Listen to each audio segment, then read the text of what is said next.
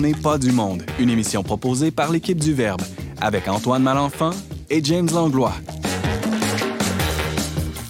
Cette semaine à l'émission, Valérie Laflamme-Caron nous fait découvrir l'univers flamboyant du flamenco.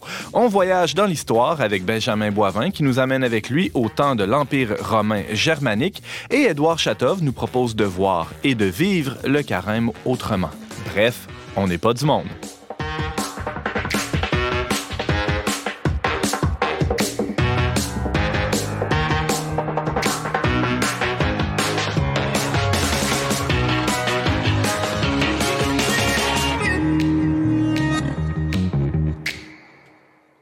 Bonjour à tous, bienvenue à votre magazine culturel catholique. Ici Antoine Malenfant en compagnie de James Langlois, ludique co-animateur. Bonjour James. bonne fête Antoine. bonne fête James. C'était hier ta fête. Ah Antoine, ben oui, ben oui, c'était en fin de semaine. Euh, que voulez-vous? C'est des choses qui arrivent hein, une fois par année. C'est drôle, tranquille, j'imagine. C'est ma première fête euh, pandémique parce que l'an passé c'était juste avant là, que tout ça euh, nous tombe dessus. Fait que c'est euh, salut à tous ceux qui ont vécu leur fête. Qui étaient là aussi à ta fête l'année passée. Qui qui était là, hein? Ah ben du monde. J'étais là, en tout cas. Mais c'est ton anniversaire aussi bientôt, James. Dans une semaine précisément. Et oui. Sept jours après celle d'Antoine. Moi, c'est deux jours après toi. Oui, c'est vrai. Ben là, je te dirai bonne fête la semaine prochaine. Ben oui, c'est ça. On aura l'occasion de se, reparler. C'est quasiment un party. Ben, c'est un festival. le, carême est très difficile à vivre ces temps-ci. Euh, alors, la voix que vous avez entendue, c'est celle de Valérie Laflamme-Caron. Salut Valérie. Salut. Aujourd'hui, tu nous parles de quelque chose qui n'a pas vraiment rapport avec euh, ce qui se passe partout dans le monde. Non, c'est complètement inutile. On va parler de flamenco.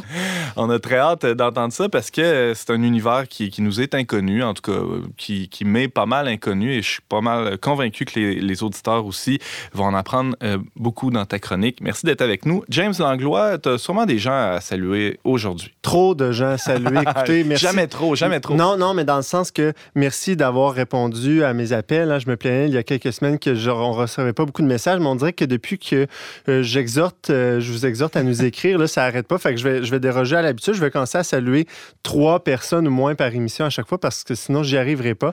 Euh, donc, cette semaine, merci à Luc Baillargeon de nous écouter. C'était mon prof d'éthique au secondaire. Il m'a écrit justement pour me dire qu'il était tombé sur notre émission. Merci, Luc, de nous écouter.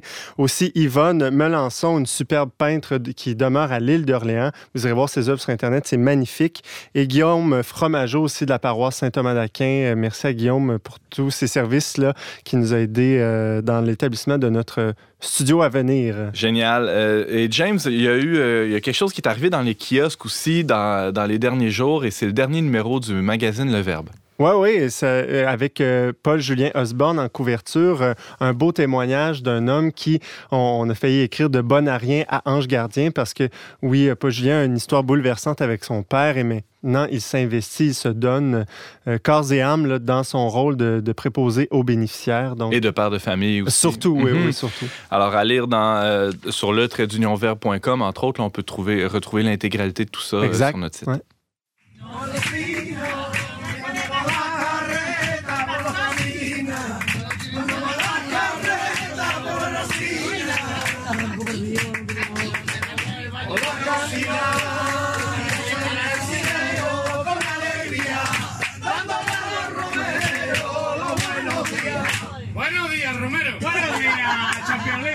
Vient d'entendre un enregistrement maison de quelques chants, quelques fêtes dans un transport en commun en Espagne. Non, pas en Espagne. Oui, en, Espagne, en Espagne. Valérie Laflamme Caron, c'est toi qui as enregistré ça. Exactement. Il y a un an exactement, presque, à Cadiz. C'était dans un train au retour du carnaval.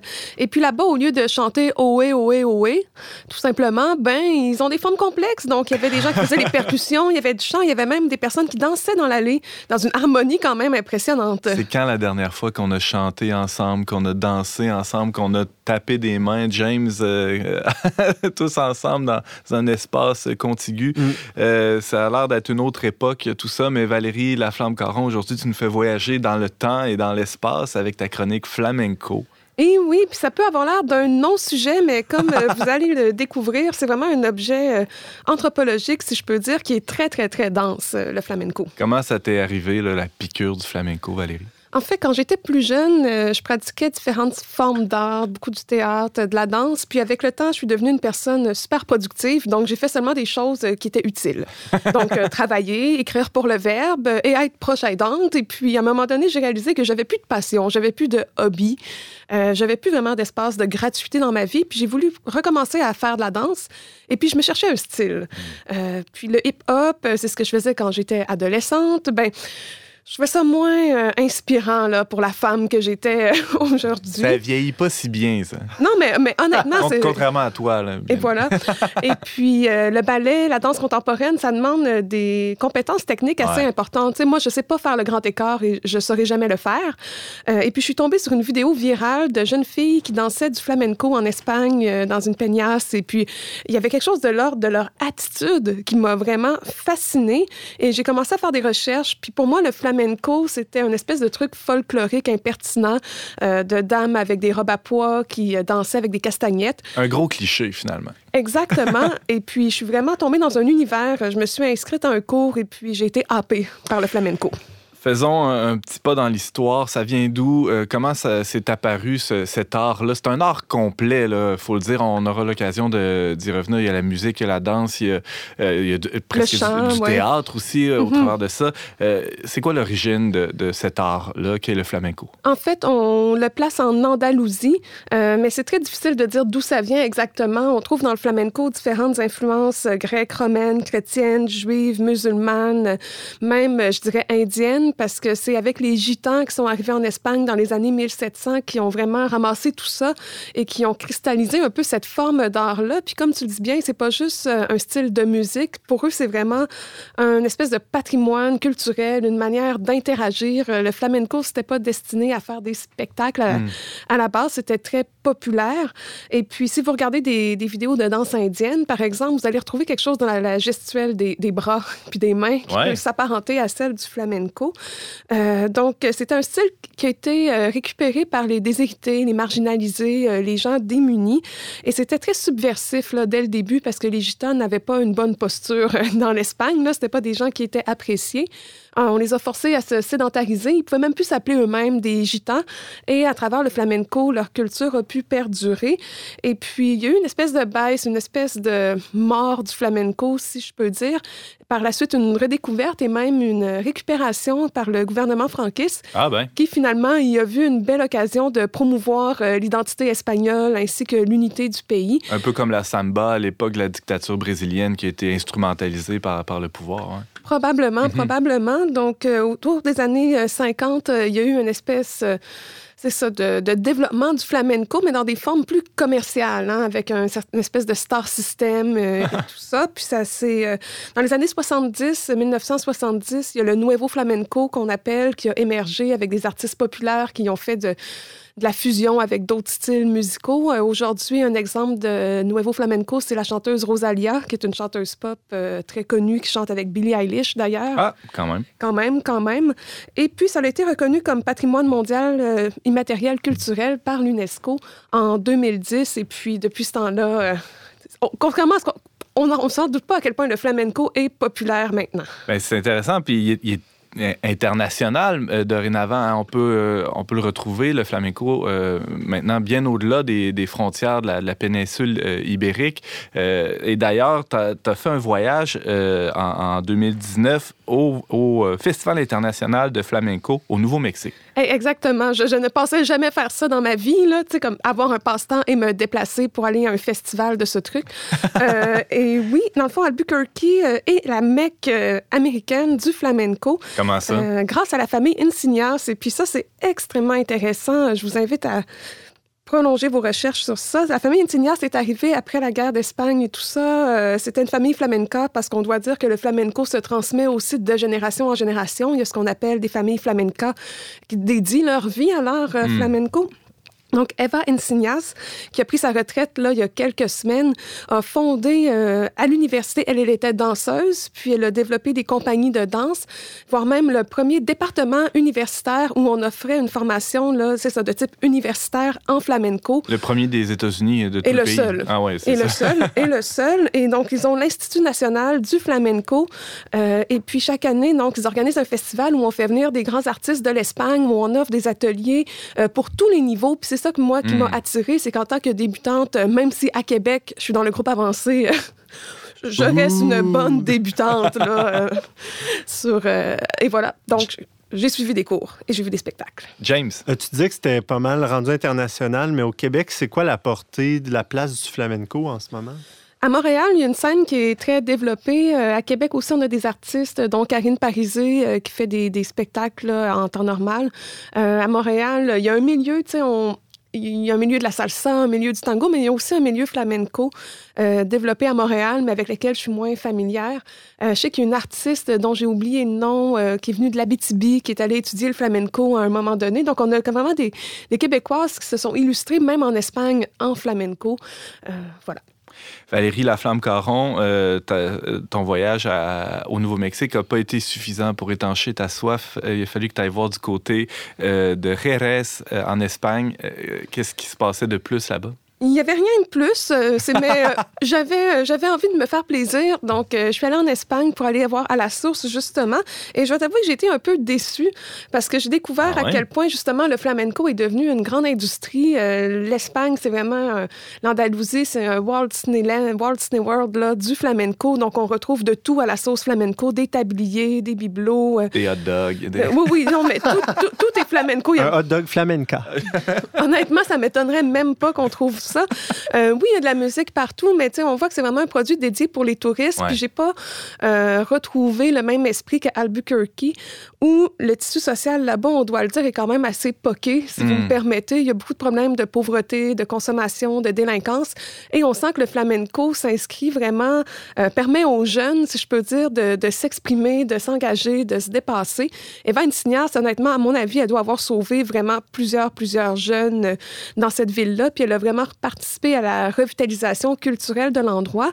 En Espagne, il y a plusieurs euh, fêtes populaires et tout ça. Probablement que si j'étais restée là plusieurs mois, voire des années, euh, j'aurais eu des, des, des- des- des épisodes flamenco tout à fait authentiques. Ouais, mais ouais, ouais. durant le peu de temps où j'y étais, non, j'ai juste eu accès à la vitrine là, Ah. touristique.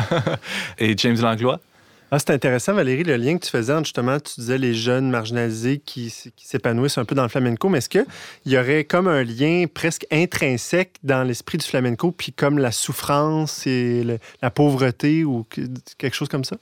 Moi, je pense que oui, parce que le flamenco est intimement relié à l'histoire des Gitans et de l'Espagne plus généralement. Et c'est une histoire qui est forcément sanglante, euh, traversée de conflits. Puis le tempérament gitan, voire espagnol, on le sait, est très euh, sanguin, si je peux dire. Donc, ça se retrouve forcément dans le flamenco. Euh, puis oui, il y a des formes plus polissées. Hein. Si on va voir des grands spectacles dans des grandes salles, là, ça va être beaucoup plus raffiné. Mais pour moi, il y a quelque chose de, de brut là, dans, dans le flamenco. Puis c'est quelque chose qui qui sort vraiment de la personne. Là, Une dans- intensité là, incroyable. ouais. Il y a quelque chose de tragique, même, on pourrait aller jusqu'à dire. En tout cas, les formes de flamenco qui, moi, m'intéressent, ce sont celles-là, où on a l'impression que la femme qui danse, parce que moi, c'est la danse qui m'intéresse plus, euh, c'est comme si elle est là, elle te dit « je t'aime, mais je veux aussi te tuer ». Il y a quelque chose dans le, visage des, femmes qui dansent le flamenco euh, qui est tout à fait paradoxal, parce que c'est une forme où on retrouve beaucoup de grâce, de finesse euh, dans le haut du corps, notamment avec les mains, la, posture, c'est ça, c'est tout en, finesse, en délicatesse, mais pendant ce temps-là, elle est en train de tuer le sol avec ses souliers, là. euh, Ça cogne fort, là, des fois. là. tout à fait. Mhm. Puis ça vient avec des expressions faciales, justement, qui sont très théâtrales. Et puis, euh, moi, ce qui m'a attiré aussi, c'est que c'est une expression de la féminité aussi, mais qui euh, assume cette complexité-là et cette, cette violence-là. Les femmes qui dansent le flamenco n'en sont pas moins féminines, mais il y a une puissance qui se dégage de ces femmes-là qui est extraordinaire. Euh, Valérie Laflamme, Caron, tu parles de, de cet art complet et complexe qu'est le flamenco. Euh, si tu le disais il y a quelques instants, c'est rempli de paradoxes. Euh, il y a aussi un rapport au genre. Euh, la, la féminité est, exprimée d'une manière parfois assez conventionnelle, parfois pas du tout. Qu'en est-il des, des hommes là-dedans? On parle beaucoup des femmes, des danseuses depuis tantôt. à part gratter la guitare à côté, est-ce qu'ils font d'autres choses? Oui, aussi des hommes qui dansent. Ah et encore une fois, il peut y avoir un côté un peu macho, mais aussi un côté très délicat. Là, j'ai en tête euh, plusieurs images euh, de danseurs, dont un spectacle que j'ai vu où l'homme est tout mince, tout léger, il sautille et tout ça. Et puis, euh, c'est tout à fait joyeux. Il fait des jeux de main aussi qui sont tout, euh, qui sont tout gracieux. Exactement. Mhm. Cela dit, malgré cette fluidité-là, il y a vraiment une façon de danser pour les femmes et une façon de danser pour les hommes. Et si aujourd'hui en flamenco, on accepte qu'un emprunte à l'autre, on va toujours considérer qu'on tourne les mains à la façon d'une femme ou on tourne les mains à la façon d'un homme, Mhm. par exemple. Il y a vraiment des postures associées à chacun des genres. Donc, il y a des codes, il y a, un langage euh, flamenco. Comment on fait pour euh, le parler, ce langage-là, pour communiquer, euh, par exemple, avec d'autres danseurs? Ben, C'est vraiment une banque de mots, si on peut dire, une banque de gestes, une banque de rythmes qu'on va intégrer. C'est vraiment une langue qu'on apprend. Et on dit le flamenco, mais dans le flamenco, il y a toutes sortes de rythmes. Là. Il y a les alegrias, les boulerias, et même, par exemple, dans les tangos, qui sont des danses en huit temps, des pièces en huit temps, ben, il y a le tango de Triana, le tango de Malaga. Et chacun de ces styles-là, il y en a au moins, au moins une cinquantaine, honnêtement, là, si on pousse les déclinaisons, Ouais. euh, vient avec sa structure particulière qui est connue des chanteurs, qui est connue de- des musiciens, qui est connue des danseurs. Donc, euh, c'est pas suffisant d'apprendre la chorégraphie. là. C'est pour ça que moi, je pense que j'arriverai jamais à dépasser le niveau de débutant en, en tant que tel, parce qu'il faut avoir une oreille musicale, il faut euh, se concentrer pour écouter le rythme. Donc, puis il y a vraiment des cues dans les séquences. Par exemple, il y a l'entrée. Puis là, à la fin de l'entrée, la danseuse va faire un appel. Donc là, les guitaristes savent qu'à ce moment-là, ils doivent enchaîner sur l'autre partie. Ensuite, il y a une yamada qu'on appelle. Et puis ça aussi, c'est tout, c'est vraiment un, un langage. Ouais. Puis pour le maîtriser, mais il faut apprendre des mots, puis il faut apprendre des rythmes, puis c'est long. Puis avant d'être en mesure d'improviser comme ça, ça prend des années. Là. Wow. Il nous reste à peine deux petites minutes. Euh, Valérie Laflamme-Caron, euh, est-ce qu'il y a des parallèles qu'on peut faire avec la, la culture québécoise? Moi, j'ai été très. Quand j'ai découvert le flamenco, je me suis questionnée à savoir si on avait un équivalent. Ma réponse, je l'ai trouvée dans les milieux peut-être de danse traditionnelle. Parce que avant de me lancer en flamenco, j'ai essayé d'explorer ce milieu-là du folklore, si je peux dire. J'ai participé à des soirées, justement, de danse trad qui, euh, il y a un an, en tout cas, avaient un certain essor. On parle même d'électrotrad. Il y avait des balles électrotrad à Québec. Je sais qu'à Montréal aussi, il y a beaucoup de soirées comme ça. Il y a des caleux. Donc là, on peut y retrouver un parallèle. Euh, le caleux, il va dire aux gens quoi faire. C'est ce qui permet la danse. Donc, on est vraiment euh, dans un autre univers de la discothèque où, oui, il y a des codes, mais en, en réalité, chacun danse pour lui-même à la façon qu'il veut. Puis, je connaissais plus l'univers rave quand j'étais plus jeune, où là, c'est vraiment l'affirmation de l'individualité Ben à ouais. travers euh, toutes sortes de façons plus originales les unes que les autres de danser. On danse seul ensemble. Exactement. Alors que dans la danse trad et aussi dans le flamenco, on est très interdépendant des autres. On a l'impression de ne pas avoir de liberté parce qu'on est pris, si je peux dire, dans un certain carcan. Ouais. Mais c'est ce carcan-là qui nous permet d'être ensemble. Puis dans les soirées de danse trad où je suis allée, ce qui était formidable, c'est que tout le monde était bienvenu. Moi, j'ai dansé avec des gens euh, que je connaissais pas, euh, de différents âges, euh, de différents groupes sociaux. Et c'est la même chose en flamenco. Euh, on peut pratiquer le flamenco jusqu'à un âge très avancé. On peut avoir toutes sortes de formats corporels même. Puis euh, c'est c'est- c'est pas ça qui importe. là. C'est pas la performance en tant que telle. C'est vraiment le cœur et l'esprit que tu y mets. Et c'est le fait d'être là ensemble, euh, tout simplement.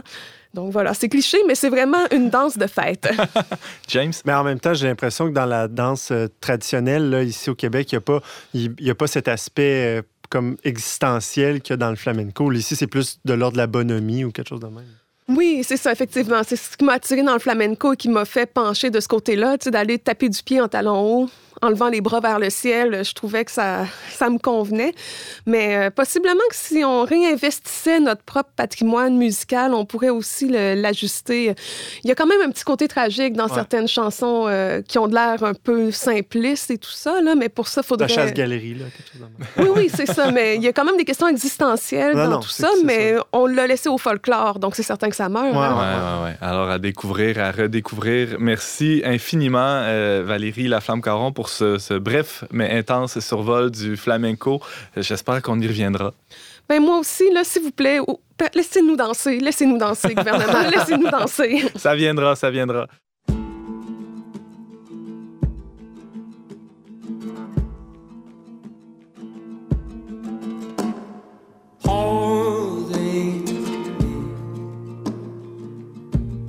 don't wanna be holding me. I can float down the stream. Sorry.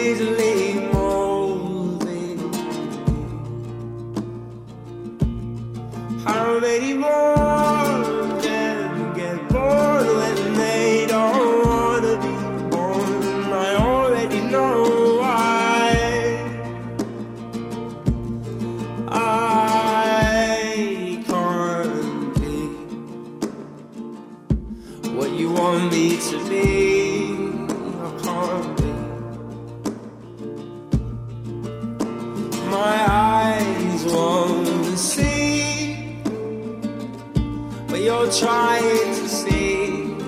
No. But how many more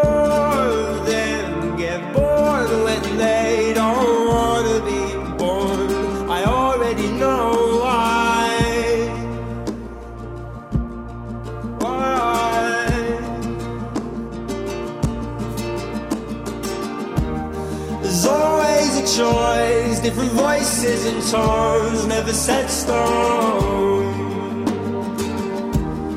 They'll always go wherever you go. There's always a choice, different voices and tones, never set stone.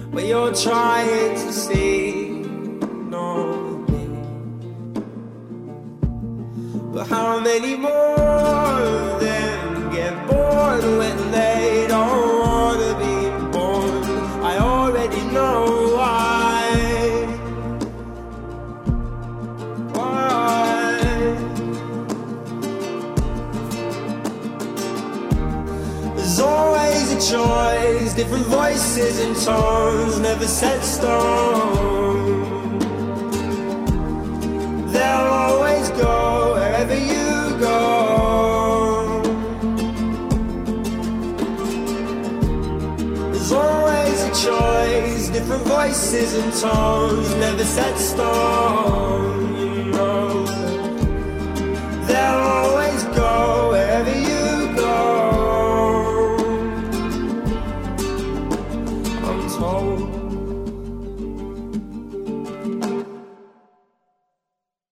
Vous êtes avec Antoine Malenfant, la barre dont n'est pas du monde. C'était la chanson Born de Charlie Cunningham.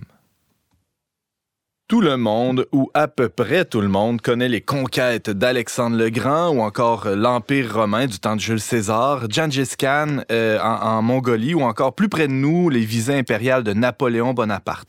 L'histoire du monde est truffée d'empires et, et de projets impériaux aussi, mais curieusement, l'un d'eux a échappé à l'attention de nombreux amateurs d'histoire et j'ai nommé le Saint-Empire ou Saint-Empire romain germanique. Le chroniqueur politique Benjamin Boivin, lui, s'y est intéressé dernièrement. Benjamin, bonjour.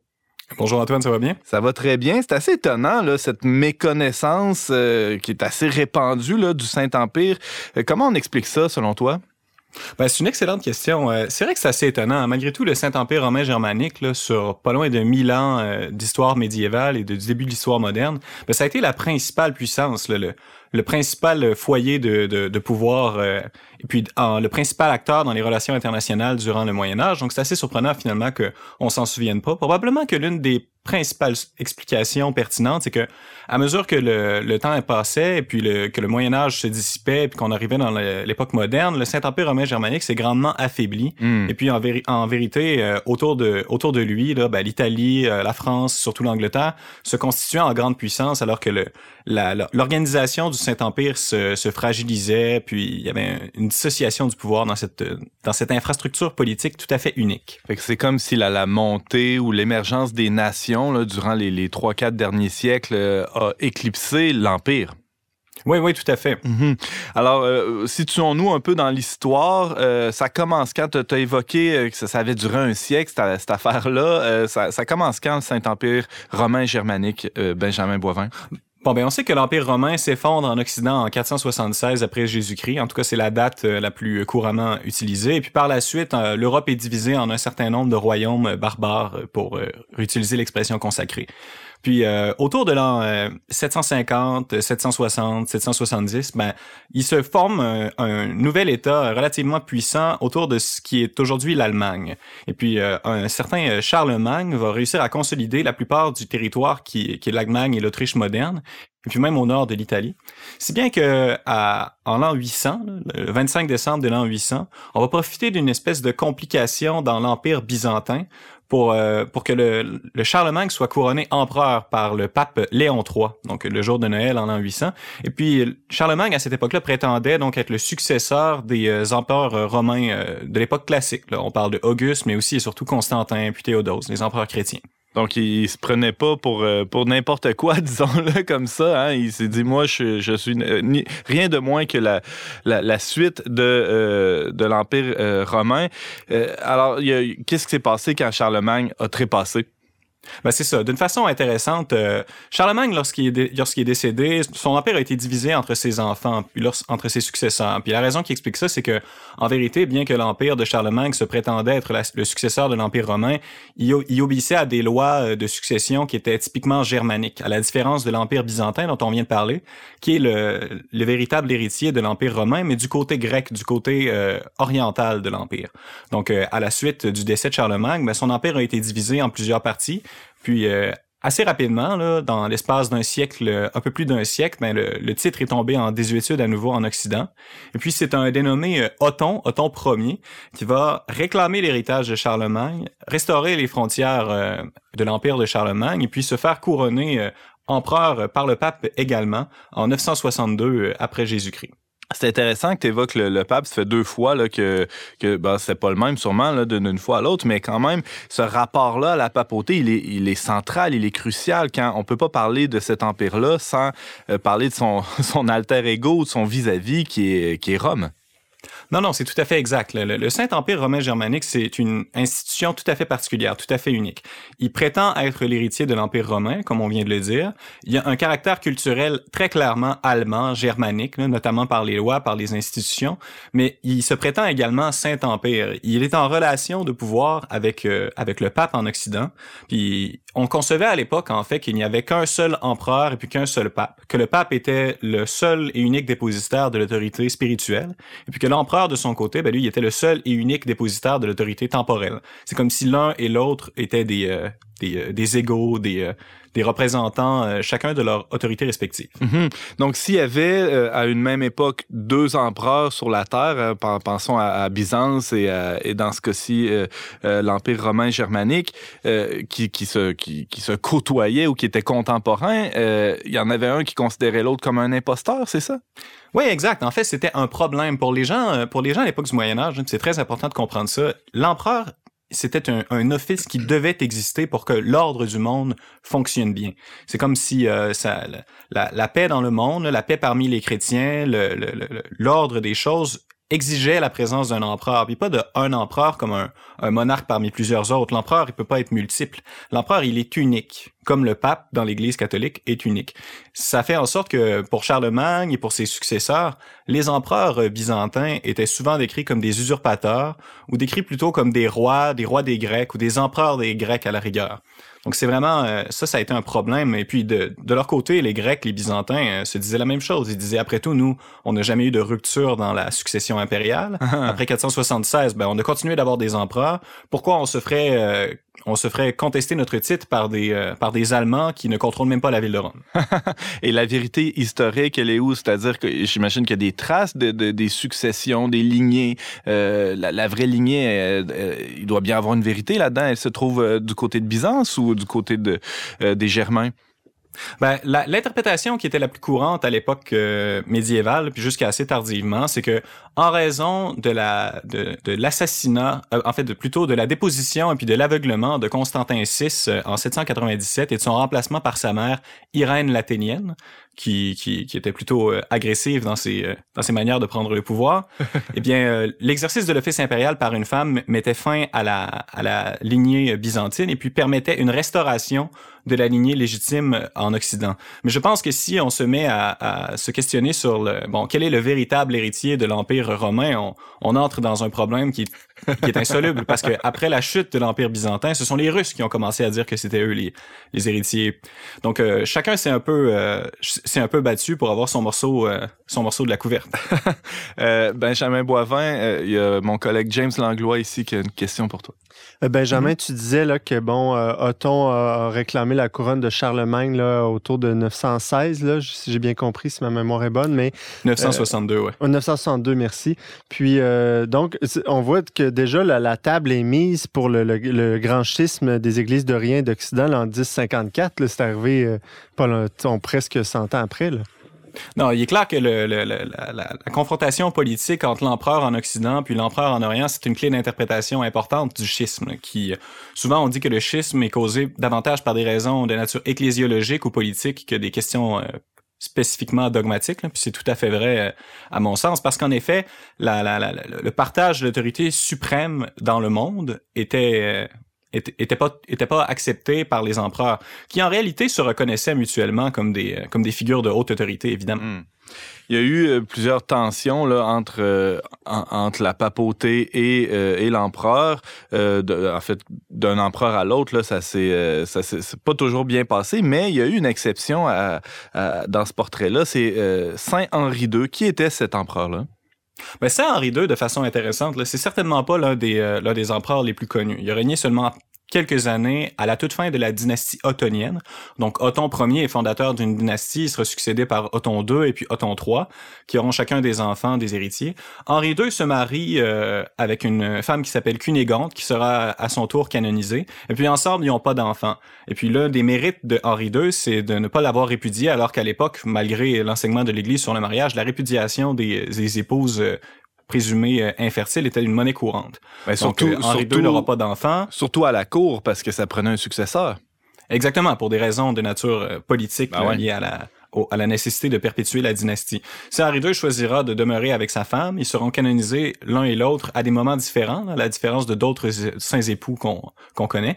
Et puis, euh, à son époque, Henri II, ben, il règne une paix relative, une harmonie entre l'autorité temporelle exercée par lui-même et puis l'autorité spirituelle exercée par le pape, qui est assez rare finalement dans, dans l'histoire médiévale. Parce qu'on pourrait dire, de façon euh, succincte, mais je crois exacte, que l'histoire du Moyen Âge, d'un point de vue politique, ben, c'est une querelle d'autorité entre le pape et l'empereur. Mm. Et puis tous les grands empereurs qu'on connaît puis qu'on chérit dans dans l'histoire populaire, là, que ce soit Charlemagne, Othon Ier, mais aussi Frédéric Barberousse ou Frédéric II, ben, ce sont des à bien des égards des contradicteurs de l'autorité pontificale. Faisons un, grand saut dans l'histoire, un grand pas en avant. Euh, on l'a évoqué un peu au début, mais ça a fini par s'essouffler, toute cette histoire-là. Quand est-ce qu'on peut dire que l'acte de, mort a été signé pour euh, le Saint-Empire romain germanique? Ben, alors, comme on le disait plus tôt, qu'en France, en Angleterre et en Espagne se construisent des, nations assez bien centralisées, ben, le pouvoir central du Saint-Empire se diffuse et puis c'est le processus inverse qui se passe. Et puis, à l'époque, euh, le Saint-Empire était une monarchie élective. Donc, l'empereur était élu par un collège électoral composé de sept personnes, trois évêques et puis quatre princes. Et puis là, euh, progressivement, en fait, le, Saint-Empire va devenir une monarchie héréditaire sous la maison de Habsbourg, quoique officieusement. Et puis c'est vraiment sous la maison de Habsbourg que lentement mais sûrement l'empire va s'affaiblir. Et puis c'est en 1806, là, deux ans après l'auto-couronnement de Napoléon à Paris, l'empereur euh, François II du Saint-Empire euh, choisit de renoncer à son titre de- de- de- d'empereur romain germanique et puis se proclame plutôt euh, empereur d'Autriche à partir des, territoires qu'il possédait à l'extérieur de l'empire. Il va sauver les meubles, finalement. Il va se, replier, un repli stratégique en, Autriche, un, em- un empire qui va durer à peu près jusqu'au début du 20e siècle, si, si ma mémoire est bonne. Oui, c'est exact, mais qui va connaître des transformations internes importantes, notamment liées à la très grande diversité culturelle, ethnique et linguistique euh, qui Mm. caractérisait ce pays-là.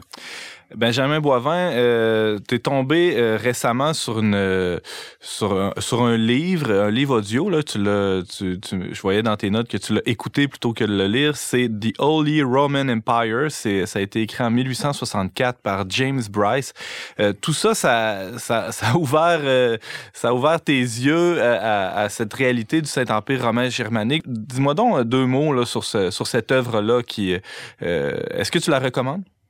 Ben, je pense que c'est une œuvre qui est quand même assez intéressante pour plusieurs raisons. Premièrement, il y a assez peu d'ouvrages euh, consacrés au Saint-Empire romain germanique qui existent. Là. Euh, On trouve pas si facilement un, un ouvrage euh, simple et accessible pour les amateurs d'histoire sur ce sujet-là. Et puis James Bryce, ben, c'est un c'est un personnage intéressant. C'est un, un homme politique euh, nord-irlandais, mais également un historien, qui a d'ailleurs écrit sur euh, la jeune République américaine à l'époque, puis qui a choisi d'écrire sur le Saint-Empire romain germanique à partir d'une perspective tout à fait intéressante. On sent dans sa lecture des événements une sympathie pour les grandes puissances protestantes, le Royaume-Uni auquel il appartenait, les États-Unis, mais aussi l'Empire allemand. Et puis euh, James Bryce raconte l'histoire du Saint-Empire romain germanique justement avec un regard admiratif pour les contradicteurs du pape, une certaine lecture critique du rôle de l'Église euh, catholique euh, à l'époque médiévale. Mais malgré tout, je crois que les descriptions, la, profondeur de sa lecture, la beauté des descriptions euh, justifient une recommandation positive. Pour terminer, il nous reste juste une petite minute. Benjamin, James qui avait une question, une dernière question pour toi. Oui, donc je pense, Benjamin, ce qui- ce qu'il faut comprendre, tu l'as effleuré rapidement, mais donc euh, la Première Guerre mondiale, c'est c'est tout cet empire là, qui, qui, au fond, est en train d'éclater, non? Oui, c'est une, une intervention pertinente. De fait, en 1806, le Saint-Empire s'effondre, comme on l'a dit, puis il y a la partie autrichienne qui va demeurer là, sous l'autorité de l'ancien empereur euh, qui devient François Ier. Mais il y a plusieurs terres à l'intérieur du Saint-Empire romain germanique qui vont, qui vont demeurer comme euh, unifiées par une, une espèce de confédération germanique là, qui va prendre un certain nombre de formes pendant le 19e siècle, pour enfin être euh, pris d'assaut par, euh, par les, euh, la royauté protestante prusse euh, qui était plus à l'est, et puis qui va consolider un nouvel empire allemand en 1871 qui va durer euh, pendant environ une cinquantaine d'années. Et puis c'est la confrontation entre les Prusses et les puissances occidentales d'une part, et puis entre les Prusses et les Autrichiens qui va contribuer à amener à cette guerre-là dont tu parles. Hmm. Benjamin Boivin, c'était passionnant. Merci beaucoup de nous avoir fait découvrir ce- ce- ces nombreuses pages d'histoire. Hein. C'est mille ans, c'est pas rien. euh, du Saint-Empire romain germanique. Ça nous donne envie d'aller encore plus loin dans ces pages oubliées de l'histoire occidentale. Merci, Benjamin. Ben, ça a été un plaisir, à bientôt. À bientôt.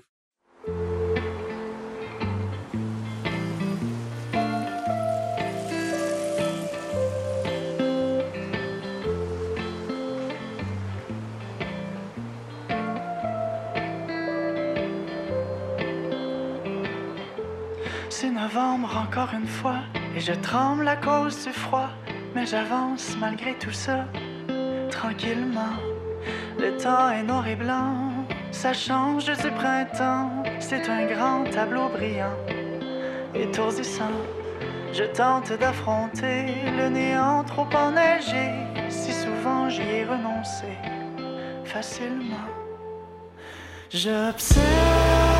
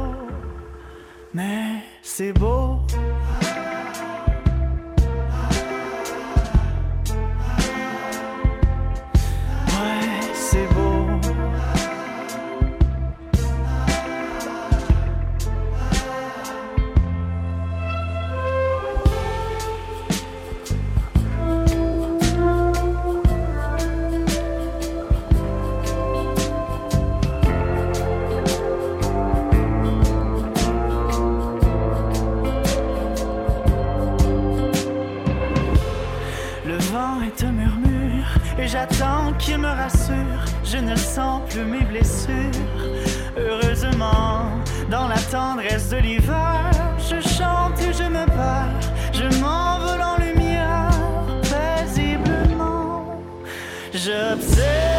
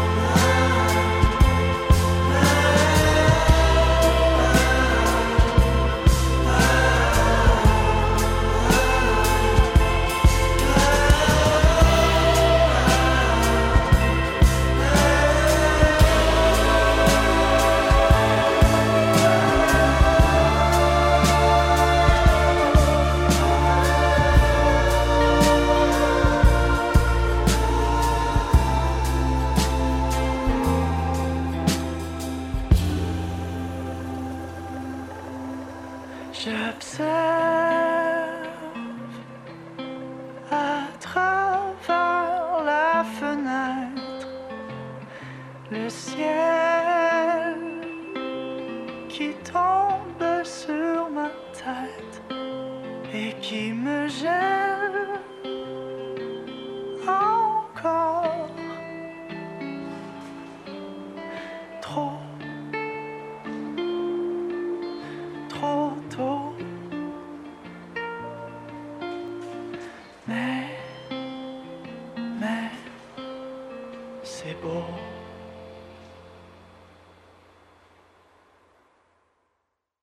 C'est toujours Antoine Malenfant au micro d'On n'est pas du monde. On vient d'entendre Erwan avec la pièce C'est beau.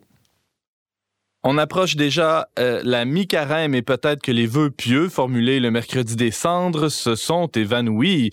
Euh, je vous le souhaite pas en tout cas, euh, mais pour raviver la flamme, si c'est votre cas, euh, donc la flamme de votre amour pour le bon Dieu, en ce temps liturgique privilégié qu'est le carême, le Père Édouard Chatov, Augustin de l'Assomption et responsable du Centre Culture et Foi Le Montmartre à Québec, a plus d'un tour dans son sac. Euh, Père Édouard, bonjour. Bonjour.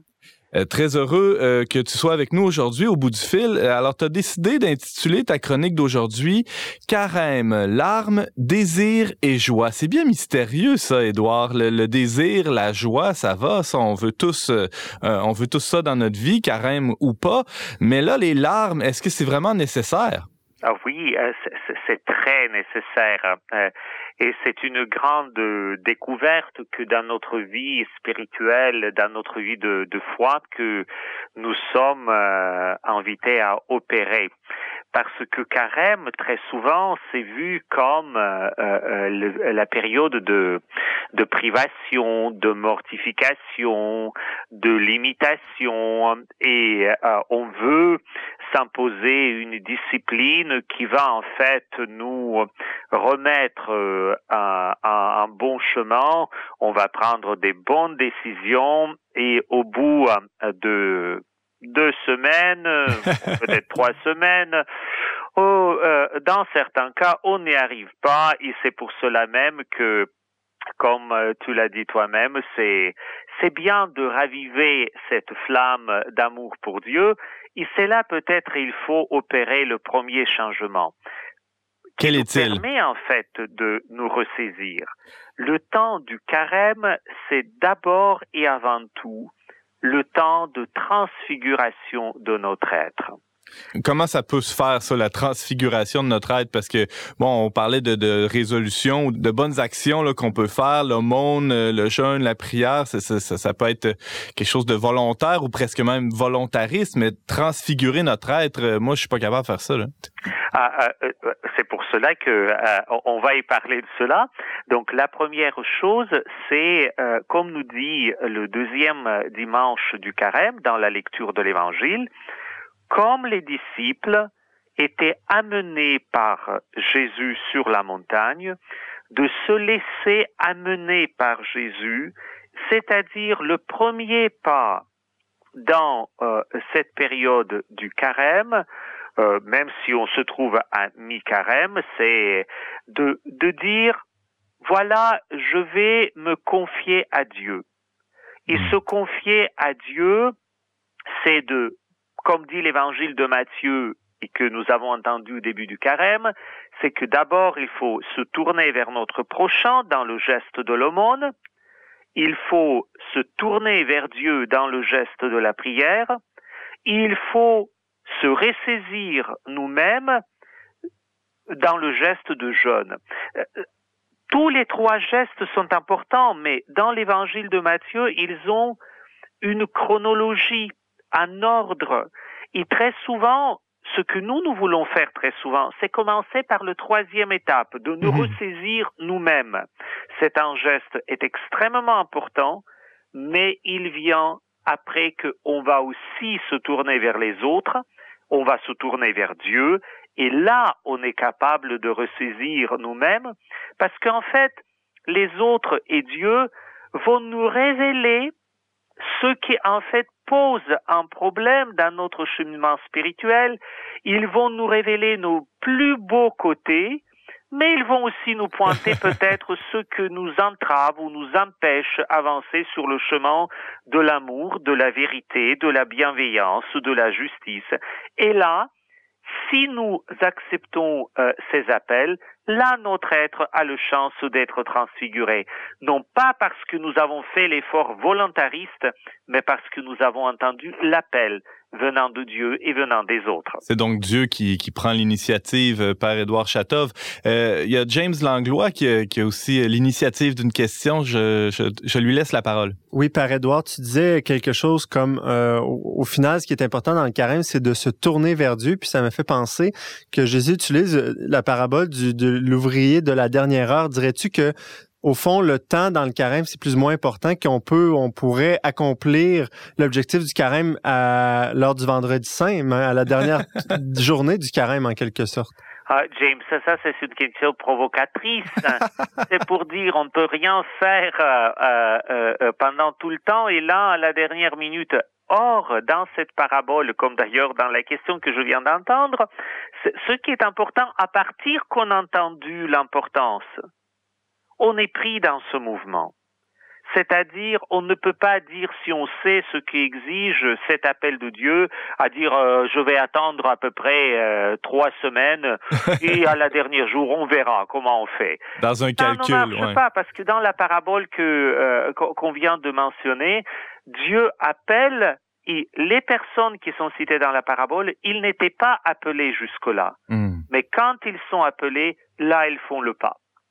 Par Édouard, il y a deux autres éléments. On a parlé un peu de, la transfiguration de l'être là, euh, en, rapport avec ces, euh, cette discipline du corps, euh, de, du jeûne, de l'aumône, de la prière. Tu as parlé aussi, dans, je, je le vois dans tes notes, du désir. Euh, Qu'est-ce que tu entends par là? En quoi le carême est un temps de désir pour toi? Mais euh, tout d'abord, dans la tradition juive, le temps de jeûne, ce que nous associons au temps du carême, aussi quand même d'une manière générale, c'est c'est une pratique qui été instaurée après la destruction du temple de Jérusalem. Et donc le peuple de Dieu a voulu expérimenter le manque et donc la formation du désir quand quelque chose était perdu. C'est pour cela le temps du carême, c'est le temps de l'élévation du désir, parce que dans notre vie, presque toute notre vie est euh, comme déterminée par le mouvement de désir, de bon côté ou de côté moins bon, euh, du côté bénéfique et du côté maléfique et nocif. Et donc, le désir, ce que le mot veut dire en latin euh, desiderium, c'est l'étoile, le désir s'est tourné vers l'idéal. Mm. Le temps du carême, c'est lever notre regard intérieur et peut-être aussi extérieur.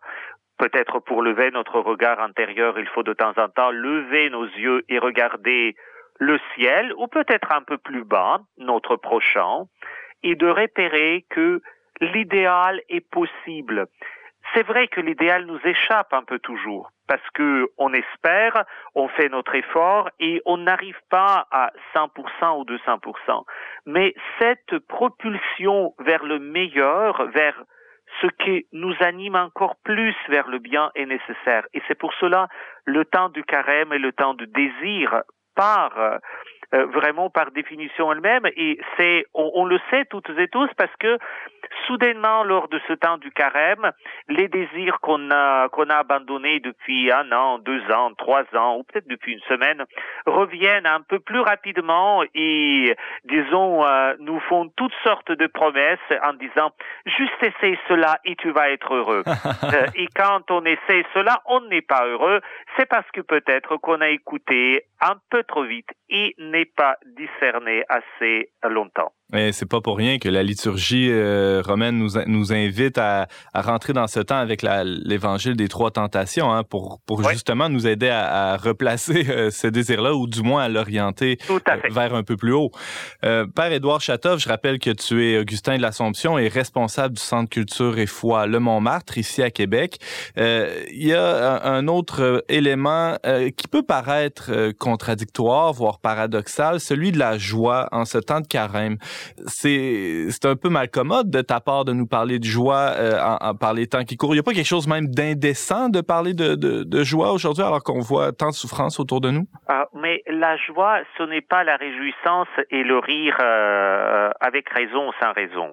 La joie, c'est une certitude profonde de chacun euh, d'entre nous, de l'être humain, que euh, euh, le bonheur est possible et vivable. La joie est liée à l'espérance et pour vivre cette joie, il faut accomplir pas. Donc même au moment les plus euh, atroces de souffrance, on peut vivre de cette joie intérieure que plusieurs témoins de la foi chrétienne ont attesté dans les périodes de martyrs, dans les périodes de persécution, dans les périodes de des famines ou de euh, euh, euh épidémies ou pandémies.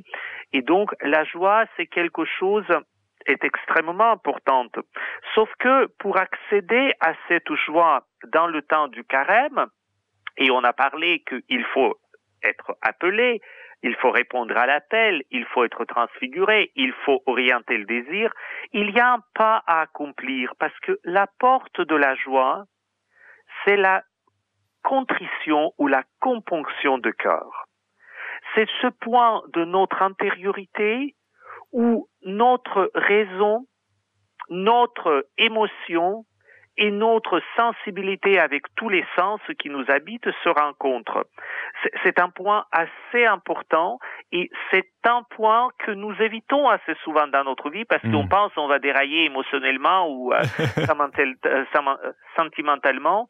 Et c'est précisément c'est là que vient le point qui euh, vous a surpris dès le départ, c'est le point des larmes. Hmm. Parce que quand la raison le cœur et tous nos sens se rencontrent, il y a cette componction de cœur et on pleure. Hmm. On pleure de tristesse parce qu'on reconnaît ce que nous avons manqué, mais on pleure aussi de la joie, par exemple, quand on n'a pas vu des amis qui sont très chers à notre cœur et qu'on n'a pas vu pendant des années, et voilà, dans euh, la zone internationale de l'aéroport ou à la sortie, on se rencontre, et là, les larmes coulent. Non pas parce qu'on est malheureux, mais précisément parce qu'on est heureux. Et donc, le carême, c'est aussi le temps de cette componction de cœur, de cette rencontre entre la raison, euh, notre émotion et tous nos sens pour nous ouvrir cette porte de la joie. Donc, ce qui était important dans ce temps de carême, c'est peut-être trouver un moment d'intimité et de faire rencontrer ces trois éléments et peut-être un peu pleurer. Je dois dire, ces jours-ci, on n'est pas très poussé pour faire cela parce hmm. qu'on a peur de, aussi de nos émotions. On pense qu'il y a quelque chose qui est complètement euh, euh, dysfonctionnel si on pleure, mais euh, dans la grande tradition chrétienne, les larmes, c'est aussi le don de la grâce. On parle de don des larmes. Et c'est aussi vous savez, le liquide qui purifie notre vision intérieure, parce que les yeux, c'est notre euh, fenêtre vers le monde, et comme dans une voiture, il y a le liquide qui fait le nettoyage le lave-glace de la, de la vitre, donc il faut de temps en temps pleurer pour nettoyer notre vision intérieure. Juste une précaution à prendre quand on nettoie les vitres de notre vision antérieure, il ne faut pas conduire, donc il ne faut pas prendre des décisions sérieuses. Très intéressant, très belle analogie par Édouard. Euh, pour, pour donc pour recevoir cette joie-là, pour la vivre euh, de tout notre être, le, le carême peut être une, un moment de préparation et les larmes sont une préparation à la joie. Je te suis bien? Tout à fait, tout à fait. Mhm. Mais les larmes, non pas pour se mettre dans l'état émotionnel, il faut que je pleure. Mais il faut vraiment faire un moment de recueillement, de la prière, de méditation, peut-être rencontre avec quelqu'un dans le geste de l'aumône, ou rencontre avec soi dans le geste de jeûne, ou et évidemment la rencontre avec Dieu dans l'acte de prière pour dire comment est-ce que mon intelligence, toute ma vie que je vis avec mon corps, mes sens, et toutes mes émotions se rencontrent. Quel est le lien entre tout cela? Et peut-être même demander à Dieu la grâce de mettre le lien entre tout cela. Parce que comme dit un, une phrase que j'aime beaucoup, le pèlerinage le plus long de, notre vie, ce n'est pas de New York à Jérusalem ou de euh, euh, Buenos Aires jusqu'au Tokyo, le pèlerinage le plus long, c'est notre cheminement de notre raison vers notre cœur. Hmm. Père Édouard Chatov, tu nous parlais avec sagesse de larmes, de désir et de joie en ce temps de carême 2021, euh, un carême inédit comme tous les carèmes, mais qui a une couleur particulière cette année, évidemment, on le comprend bien, avec euh, les circonstances qui nous entourent. Merci énormément, Père Édouard, pour, euh, pour ces lumières. Merci pour le truc du lave-glace aussi, je le note. Ah, c'est un bon truc. à la prochaine. Bonne, bonne écoute à toutes et à tous. Bye. Bye.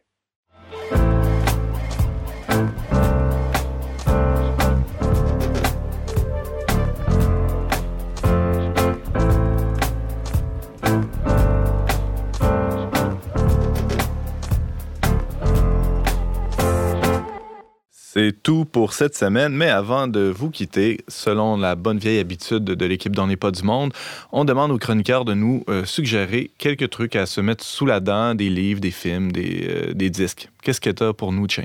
C'est rien de tout ça, mais c'est que, euh, vous savez, hein, le Père Édouard nous a parlé du carême, une autre manière de vivre le carême. Puis cette année, euh, j'imagine qu'il y a beaucoup de personnes qui auraient aimé, comme à l'habitude, se rendre en Terre Sainte pour faire le chemin de croix.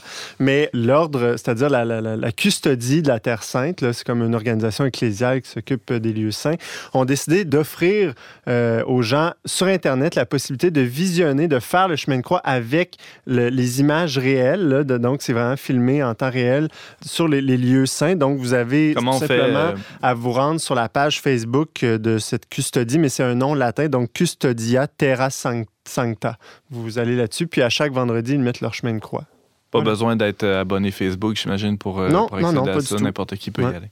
Merci, James. Valérie Laflamme-Caron. Donc, deux suggestions culturelles si vous souhaitez découvrir le flamenco. Tout d'abord, il y a la plateforme web allflamenco.net. Si vous avez un, téléviseur intelligent, vous pouvez installer l'application sur laquelle on retrouve des dizaines de spectacles de grands artistes euh, flamenco.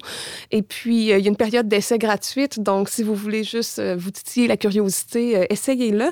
Et sinon, l'excellent documentaire Flamenco School en anglais disponible sur YouTube où on présente tout le travail de la famille Encinias à Albuquerque.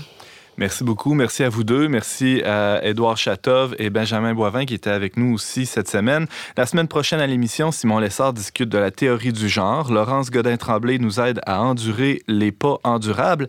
Et Jean-Philippe Trottier nous parle de nationalisme et de multiculturalisme. Merci beaucoup d'avoir été avec nous cette semaine. Vous pouvez en tout temps écouter en rattrapage et partager cette émission en balado-diffusion.